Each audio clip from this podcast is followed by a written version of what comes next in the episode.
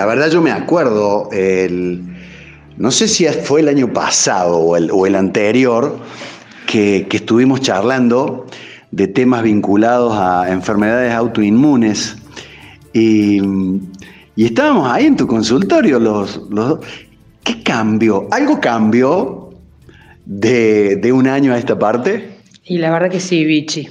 Lo que cambió es la aparición de este virus que ha puesto de rodilla el planeta ah, ah. y que en realidad, y sí, yo creo que esa es la realidad, ¿no? O sea, uno puede opinar lo que quiera de cómo se maneja o no se maneja los aislamientos, cuarentenas, como lo quieras llamar.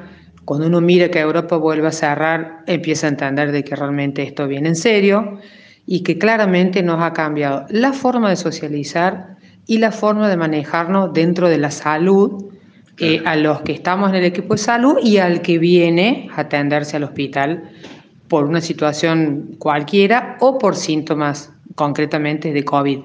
El virus es SARS-CoV-2 y la enfermedad se llama COVID-19. Eh, ha cambiado, dijiste, la, la estructura de salud y te agrego, y de la enfermedad. Exactamente, porque hay muchos muchas personas que se debieran estar controlando, qué sé yo, la hipertensión arterial, el asma, la artritis reumatoidea que veo yo, y que por temor a venir eh, a, a, los hospitales, a los sanatorios, a los consultorios, se han dejado de atender y vemos bastantes consecuencias, de ahí que hasta se aceleró esto de atender por telemedicina. Claro, que me parece que está dentro de las cosas que llegaron para quedarse. Absolutamente. Yo tengo pacientes de Villa María, de Oncativo, de Oliva, que en realidad no tienen, eh, eh, habitualmente se hacían todo un viaje para comentarme análisis y preguntarme algo que, ven, que claramente esto se puede arreglar con 10 minutos de consulta. Y el buen uso de las redes, ¿no? Eh, seguro ha hecho Zoom Seguro has estado en, en, algún Skype allí enseñando, viendo, volcando experiencia. Totalmente. Eh, a ver, las reuniones, los ateneos del hospital son por Zoom, las reuniones de servicio son por Zoom, las charlas que yo daba en un congreso de otro país son por Zoom, eh, y la verdad que sí, eh, esta virtualidad bien usada finalmente nos logra acercar. Amigos, sean ustedes bienvenidos a una nueva edición de los temas médicos, el programa de salud del Hospital Italiano en Radio Sucesos. Y en esta vuelta tan larga y tan intensa que hemos dado a lo largo de este año, también intenso y particular, nos faltaba llegar por el servicio de reumatología y nos hemos encontrado con la doctora Alejandra Babini, también en esta oportunidad encargada del área ambulatoria COVID-19. ¡Fua! ¡Qué título, Alejandra! Sí, la verdad es que no lo busqué, pero sí.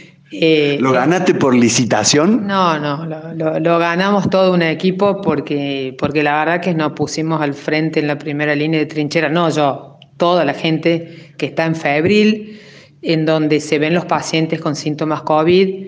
Nosotros somos como una parte de la guardia donde está separado, porque esas son de las cosas que cambió.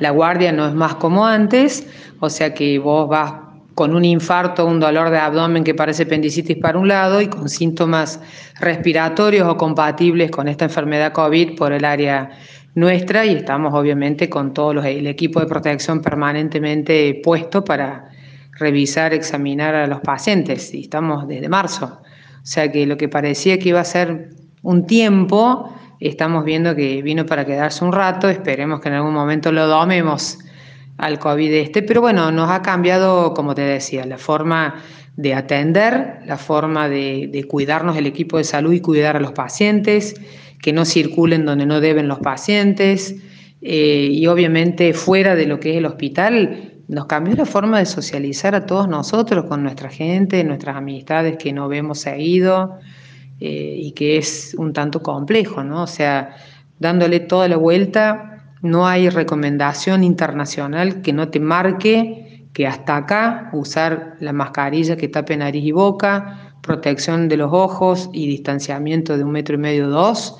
en un lugar más o menos abierto, no te garantiza un poco las cosas, ¿no? Pero bueno, es así, hay mucha gente que tiene formas no muy graves, pero nosotros que estamos en un hospital eh, polivalente y que ve PAMI, vemos realmente gente que la ha pasado muy mal y lamentablemente es fatal en muchas veces.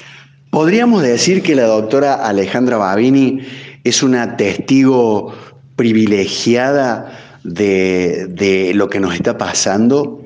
Que si hubiera un juicio de la salud contra el COVID, vos podrías ser citada como testigo. Sí, totalmente. Es más, creo que sería la fiscal directamente. Claro. Totalmente. Y, el resto del equipo que hace ardua tarea en los pisos COVID, ni les cuento en las áreas críticas, que son la UTI, la UCI, eh, que son los pacientes más críticos, son todos eslabones indispensables y de gente que batalla, y te hablo de todos los equipos de salud del país. Sí, sí, sí. sí. Eh, realmente es una dura batalla, es agotador, agotador, hay momentos que eh, ver que te va ganando y que perdemos vidas de pacientes, es la verdad que yo no, pensé vivir para ver esto.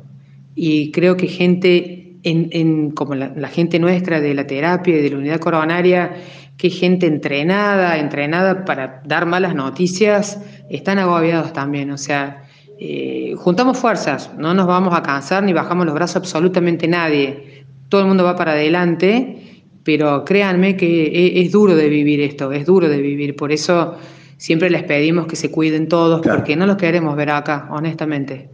Vos sabés que eh, no escapa al conocimiento general que eh, hay un gran grupo de personas en el mundo que piensan de que esto no es tan así que esto está armado por la sinarquía internacional y la OMS para pedirle más plata a los Estados Unidos y cuántas teorías que escuchamos, ¿no?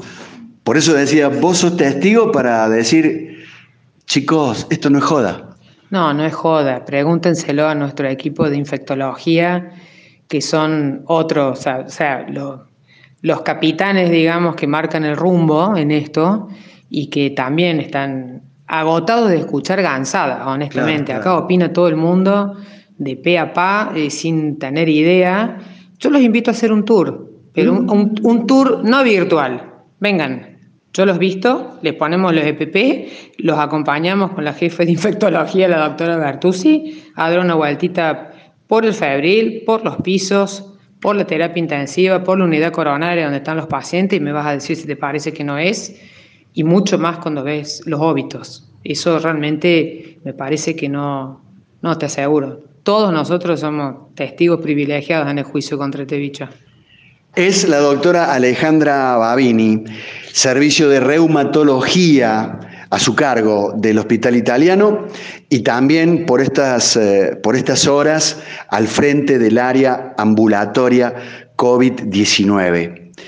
Eh, ha sido COVID-20, ¿Será también ella quien esté a cargo del COVID-21 o, llega la vacuna y salimos todos al Cosquín Rock y, volvemos a ser lo que éramos antes?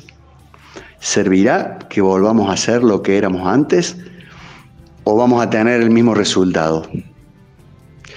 ¿Habrá llegado el momento de cuidar más el planeta, eh, cuidar más al otro, me resulta tan interesante cómo empezó la charla, este, este bichito que ha puesto de rodillas al mundo. En los temas médicos, por Radio Sucesos.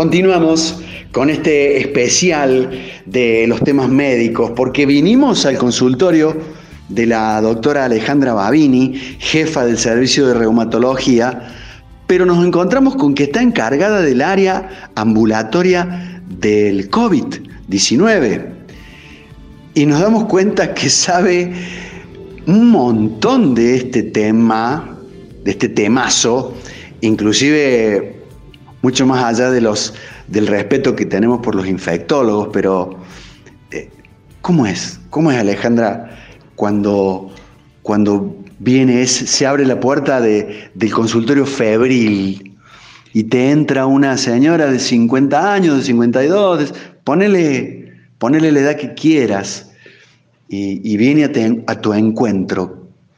Hoy que está tan difícil la inspección, porque estamos disfrazados, porque estamos cubiertos, hoy que no podemos tocar. Y mira que nos, nos gusta a los médicos y a la gente de la de salud el, contacto. ¿Cómo, es? Igual nosotros estamos con tanto equipo de protección encima que nosotros sí podemos tocar a los pacientes y los, de hecho los revisamos a todos. Y la verdad que uno cuando entra un paciente que vos ya le ves carita de que no va bien la cosa, mm. y yo me, pongo a pensar, ojalá que no tenga nada grave, ojalá que no tenga nada grave. De verdad que uno desea eso. Claro.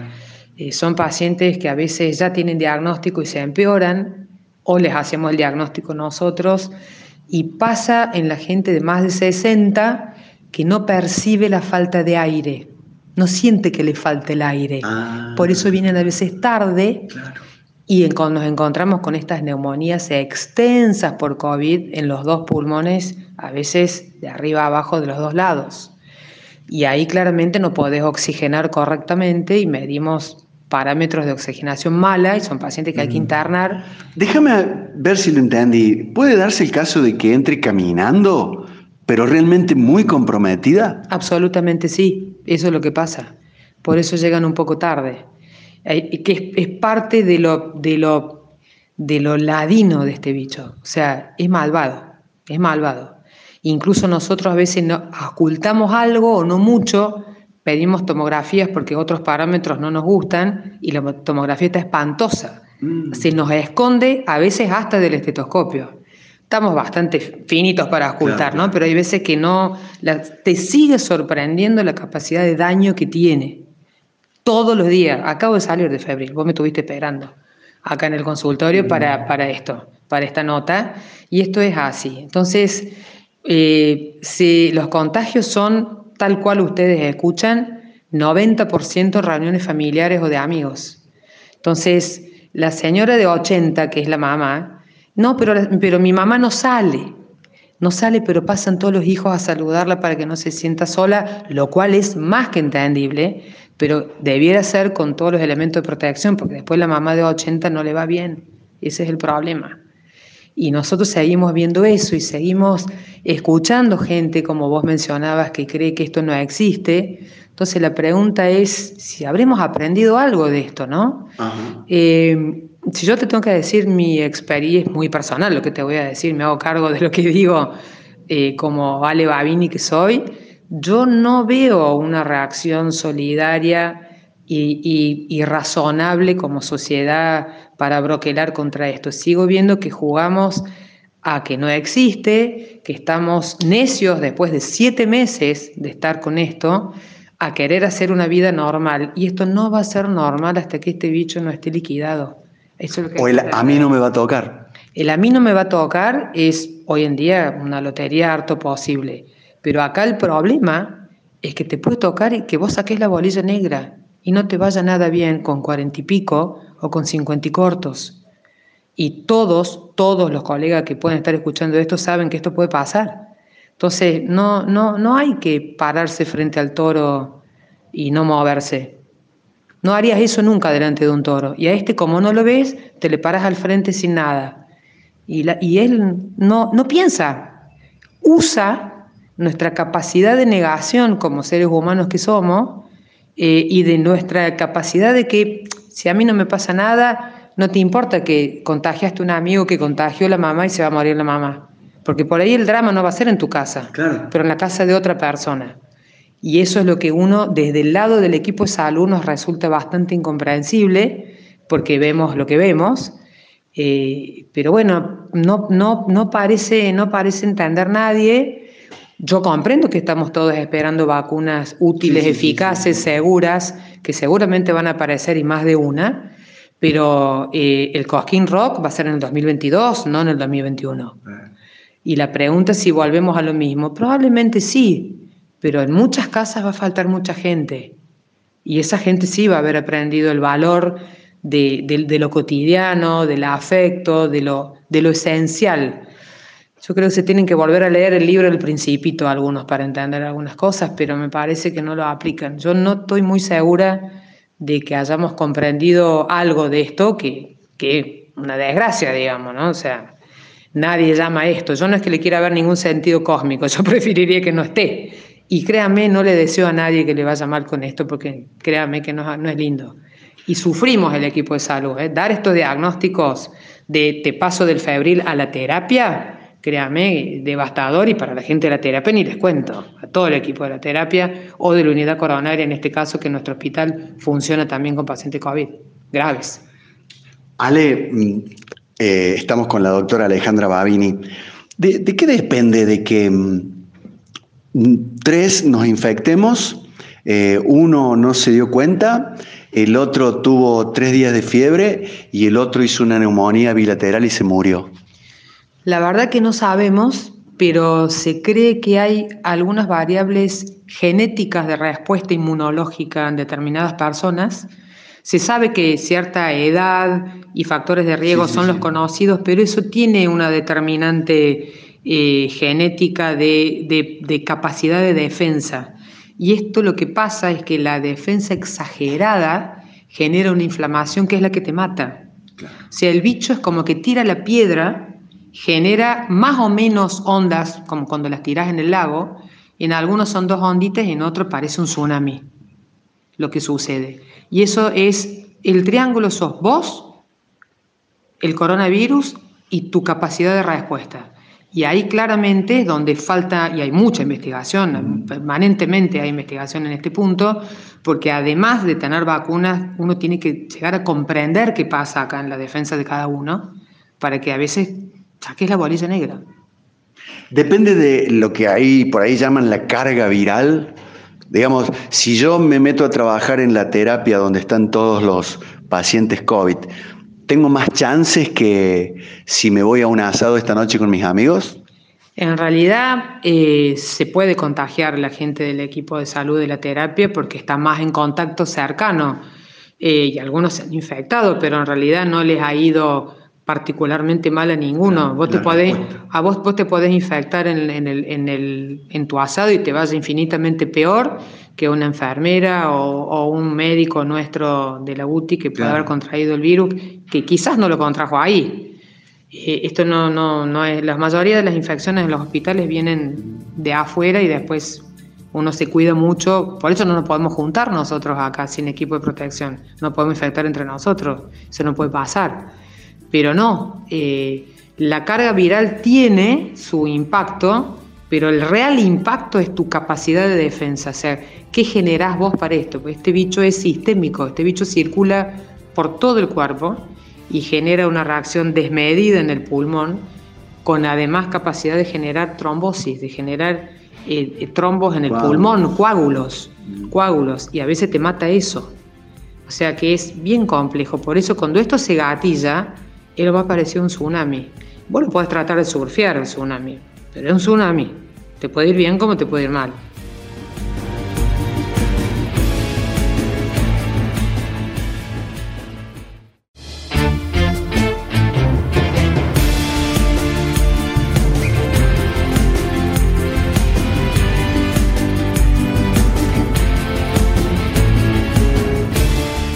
Continuamos en el consultorio de la doctora Alejandra Babini, jefa del servicio de reumatología del Hospital Italiano de Córdoba, pero eh, particularmente me he copado y, seguro que vos estás en el auto ahí, no te podés bajar, eh, para seguir escuchando la experiencia COVID que tiene la doctora, encargada del área ambulatoria de esta patología que nos, eh, que nos está visitando. Mira la pregunta que te voy a hacer como toda visita. ¿Y cuándo se va? ¿Cuándo se va esto? Y yo creo que se va a ir cuando logremos tener vacunados la suficiente cantidad de gente y se apagará como, como ha pasado con, otros con otros virus de esta familia de coronavirus. Lo que pasa es que este es particularmente virulento y fácil de contactar, una contagiabilidad como pocas veces se ha visto. Es, eso es lo que le hace tan particular y tan, tan dañino. Recién antes de entrar a tu consultorio me preguntaba un amigo, consultale que te diga bien qué es un contacto estrecho. ¿A qué se considera un contacto estrecho? Se considera contacto estrecho relacionado a este tema, estamos hablando de COVID, el hecho que, por ejemplo, yo tengo, estamos charlando vos y yo sin equipo de protección y no usamos, estamos a menos de un metro y hace ya más de 10 minutos que estamos conversando. O sea, es charlar a 50 centímetros o menos de un metro sin equipo de protección durante por lo menos 10, 10 o un poco más de minutos, sin nada que te tape la nariz y la boca, sabiendo que esto es por gotitas de aerosol que se contagia, ¿no? Que viajan a través del aire, digamos, pero salen de la boca de uno o de otro. Ni te cuento si, si, si yo me pongo a toser. Y yo me avivo, pasado mañana empiezo con síntomas, me duele la garganta, tengo agüita por la nariz, no huelo más nada, me hacen un hisopado, me da positivo para esta enfermedad COVID-19 y te llamo. Bichi, di positiva. Y hace tres días estuve charlando con vos, así, a cuerpo pelado. Vos sos contacto estrecho mío. Bien, párate ahí. A partir de ese momento, ¿qué tenés que hacer vos, que te dio el, el, hisopado positivo? Y luego, ¿qué tengo que hacer yo? Que acabo de recibir tu llamada, pero me encuentro perfecto. Yo me mando a guardar 10 días si me va muy bien, más días si tengo complicación pulmonar, estrictamente en una habitación sin salir y me dejan la comida en la puerta, que sería mi hija, digamos, la, la única y sin en esa casa no entra ni sale nadie. Mi hija también sería, que convive conmigo, es contacto estrecho mío. Es otro estrecho. Y yo tengo la, el deber moral y social y epidemiológico de tenerle que avisar a todos. Si fui tan pícara de estar charlando sin barbijo con un montón de gente, pues avisarles. Y esas cosas suelen pasar cuando te tomas un café, compartís una merienda, porque ahí te bajan los barbijos sí o sí. Esos son los momentos más peligrosos del contacto o pararse a charlar en la vereda con el barbijo a media asta que lo vivimos viendo. Déjame seguir con vos. Vos, vos enfermaste, vos, vos te contagiaste de coronavirus, pero la pasaste bien, tuviste un poco de dolor de cuerpo, pero ¿tenés que hacer alguna medicación? Vos. Si no tengo ninguna complicación pulmonar, no bajarme la fiebre y sacarme el dolor de cuerpo con paracetamol de un gramo, uno o dos por día, y hacer reposo, hidratarse bien, y no salir y a los 10 días estoy de alta directa.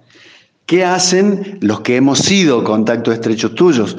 ¿Qué hace tu hija? ¿Qué hace tu compañera de, de consultorio? Estamos bien, ¿eh? Se tienen que guardar 14 días. Eso es lo que hay que entender.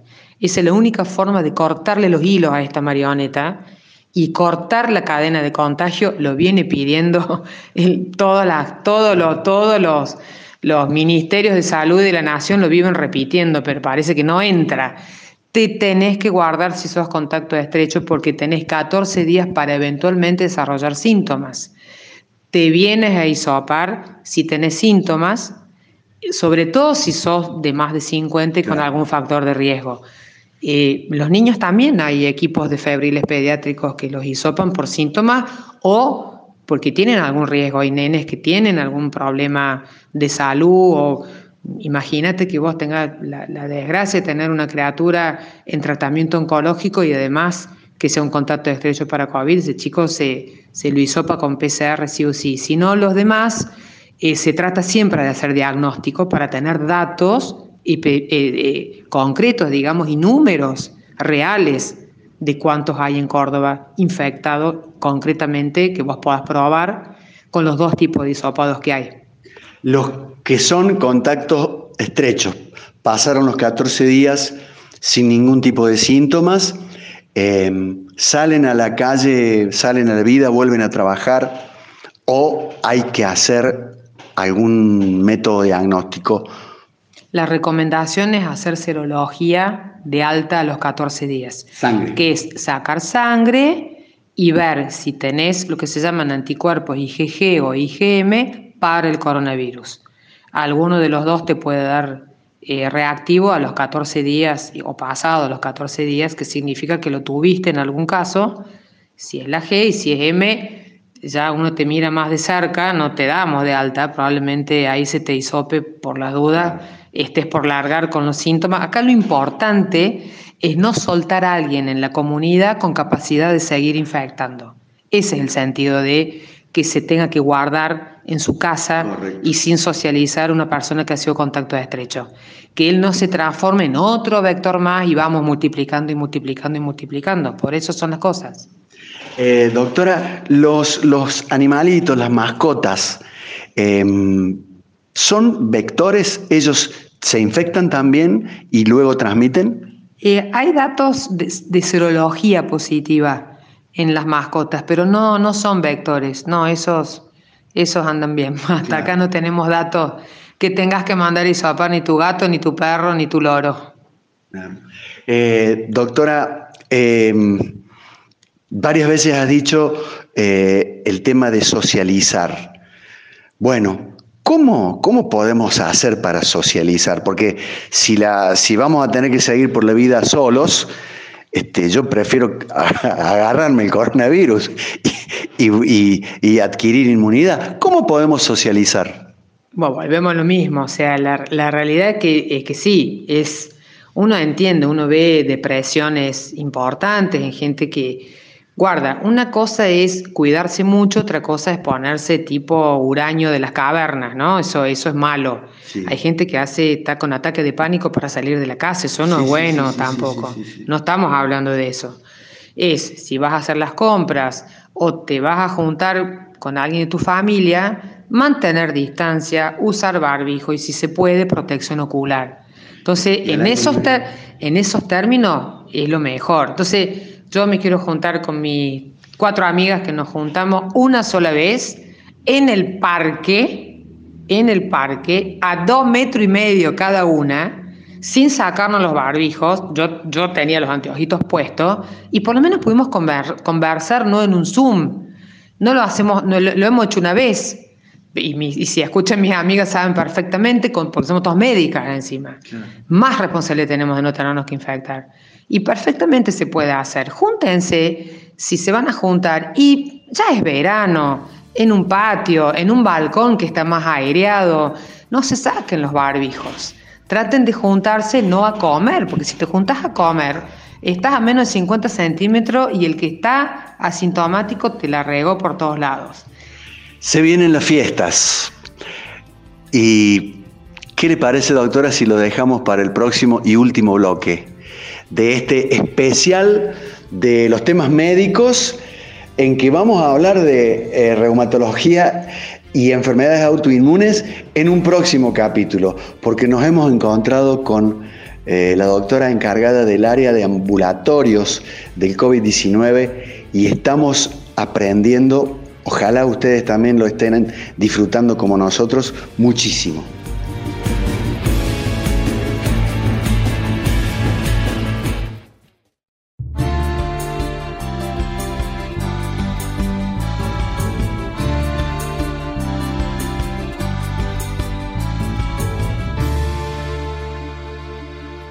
Sucede, pasa, ocurre, siempre.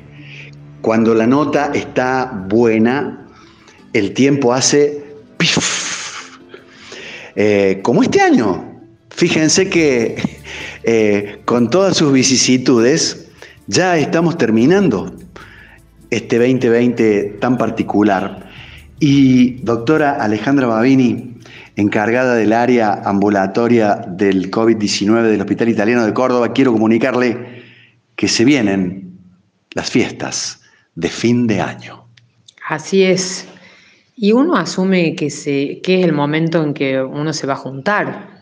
Entonces, si me preguntas mi recomendación, porque después no quiero ver padres y abuelos en, mi área complicados, yo les sugeriría por ahí no hacer reuniones de a 30 o 40, Bien. quizás de hacer, bueno, un grupo se junta el 24, con otro grupo se junta el 25, o sea, desdoblar ¿eh? un poco la, fiesta o el, 31 y el primero. Eso es una, opción. Hacerlo al aire libre si se puede. Eh, y, a la, y cuidar mucho a la gente grande de la familia, eh, que quizás uno tendría que juntarse a comer postres y brindar y no mandarse toda la comilona durante horas y horas opciones en función del tipo de familia que tengan. Quizá hay familias que ya se la, se la cacharon todos o dos meses antes y están todos más o menos tranquilos de que ya lo tuvieron y nadie va a contagiar. Pero yo apelaría a cierto cuidado, a no hacer reuniones muy multitudinarias, a los chicos jóvenes, porque fiestas, aunque no estén, no estén autorizadas, sabemos que, que van. Eh, bueno, que si se fueron a la fiesta del 24 y no, no se junten a la semana 31 con sus abuelos y sus padres grandes. Eh, hagan como, como, los europeos, que el del 31 es con los amigos, no con la familia.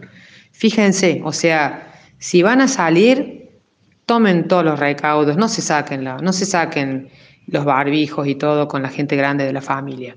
Eso es la máxima responsabilidad que creo que cada uno, que, no se torne en tragedia 20 días, 15 días después la fiesta. Sería terrible, digamos, para cualquier familia. Además, em, no sé si vas a compartir esto, los, los héroes de esta pandemia, que son los niños y los abuelos, los hemos tenido guardados todo el año y ahora los vamos a sacar y los vamos a poner allí en fila 1. Claro, y ahí nada, es, hay que hacer lo mejor que se pueda, pero los niños es, su gran momento, o sea, y para que te faltan los reyes también para los niños. Entonces me parece que se merecen un respiro. Eh, se bancaron el cole por Zoom, la secundaria por Zoom, el jardín por Zoom, no ver sus amiguitos, son requete. En la casa. Requete héroes, no hay media duda de eso, y requete héroes los papás también, de estar con los niños, ¿no?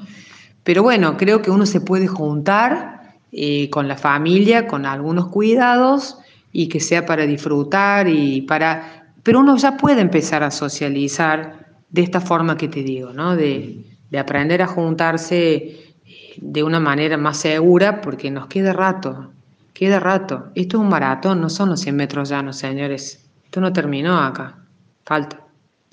Me decía recién mi hija, uy, siempre meto la pata. Dice, pregúntale a la doctora Babini cómo hacemos para, para iniciar una relación. y yo que, yo, yo, yo que, yo, ¿Cómo te explico que soy médica? O sea, mire, si vos supieras a quién le está preguntando esto, se debe estar riendo más de uno.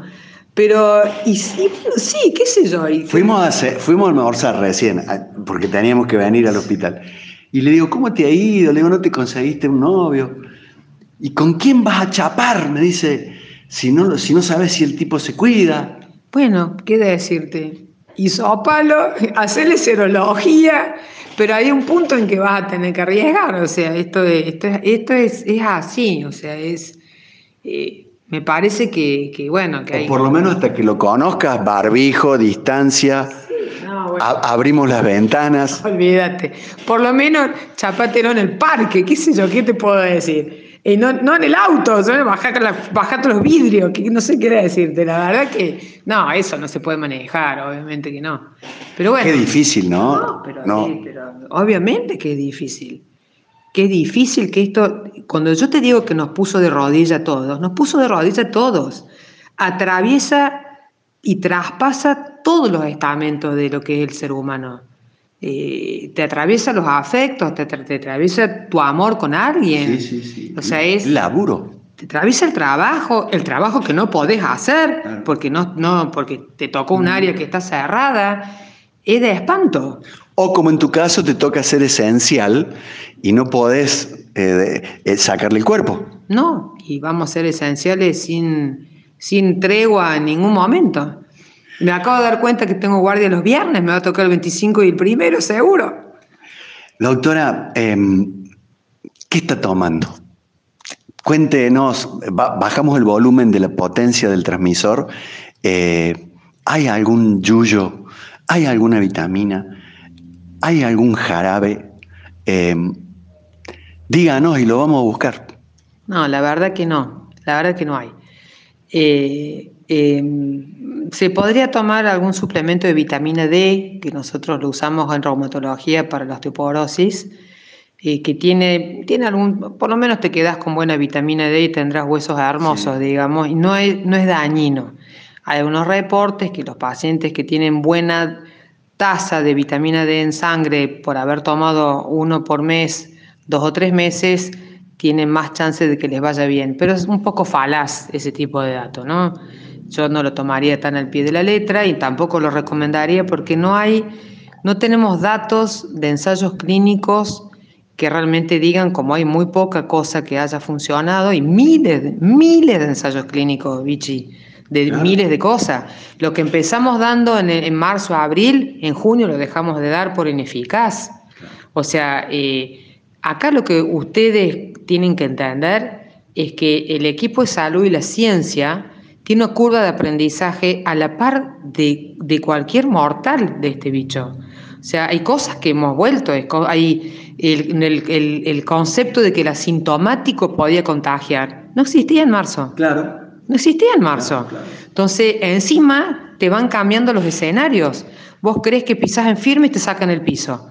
Te hablo como médica, ¿no? Vuelta a acomodar algunas permanentemente nos, nos ha pasado eso.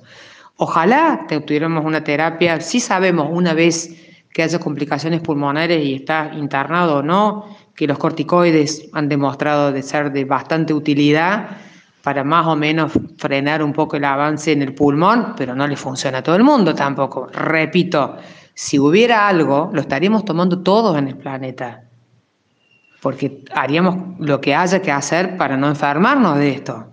Si no te lo pregunto, me van a, vituperar en las redes.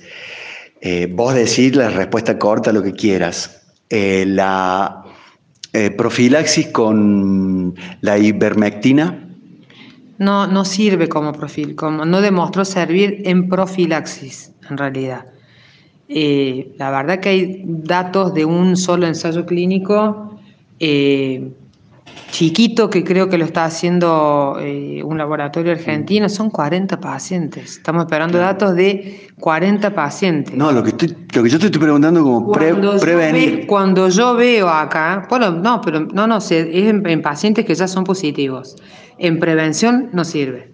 Lo que yo te digo, levantarme a la mañana y antes de desayunar me tomo este, un yuyo de cancha al agua con jengibre em, e hidro eh, No, nada. No, no, no te va a servir ni que, le, ni que le metas cúrcuma tampoco a esto. Yo creo que hay que comer sano, con verduras y frutas, para tener una dieta más bien mediterránea, te diría, que son las dietas que recomendamos en enfermedades autoinmunes como antioxidantes. ¿Sí? Que hace que por lo menos eh, tu alimentación no colabore a, que las cosas vayan mal e hidratarse bien. Lo demás, mascarilla y distanciamiento. No hay nada nuevo. Doctora, las, las sales esas para eh, instilarse en la nariz y en la rinofaringe para que el, el bicho no complete su ciclo biológico? Eso se supone que es para disminuir la cantidad de virus que hayas inhalado, pero en realidad ya lo inhalaste. Yo no tampoco hay datos de que eso sirva y sé que se está usando en instituciones de esta ciudad y la realidad es que si funcionara ya estaría patentado y lo estarían usando en todo el mundo. Es muy simple mi respuesta. Por último, eh, cuando salga la vacuna, ¿allá vas a poner el brazo? Con una vacuna que haya demostrado alta efectividad y seguridad, sin dudar. No me importaría de dónde venga en realidad. Tendría algún reparito con los amigos allá de la China, pero bueno.